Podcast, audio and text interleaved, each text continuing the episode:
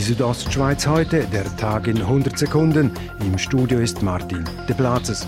Wer früh bucht, profitiert. Unter diesem Motto verkaufen die Oberengadiner Bergbahnen seit dieser Wintersaison ihre Tickets.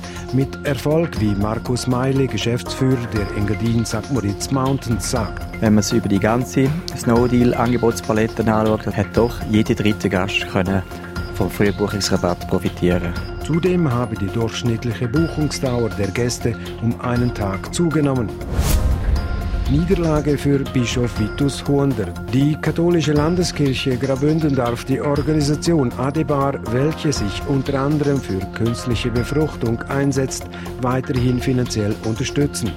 Eine Beschwerde des Bistums Chur ist beim Bundesgericht abgeblitzt.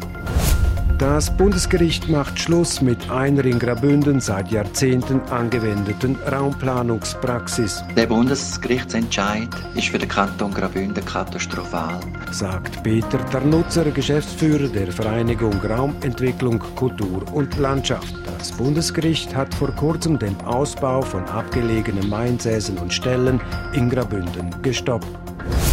Die Grippewelle strebt ihrem Höhepunkt zu. Am stärksten betroffen ist die Region Graubünden-Tessin, teilt das Bundesamt für Gesundheit mit.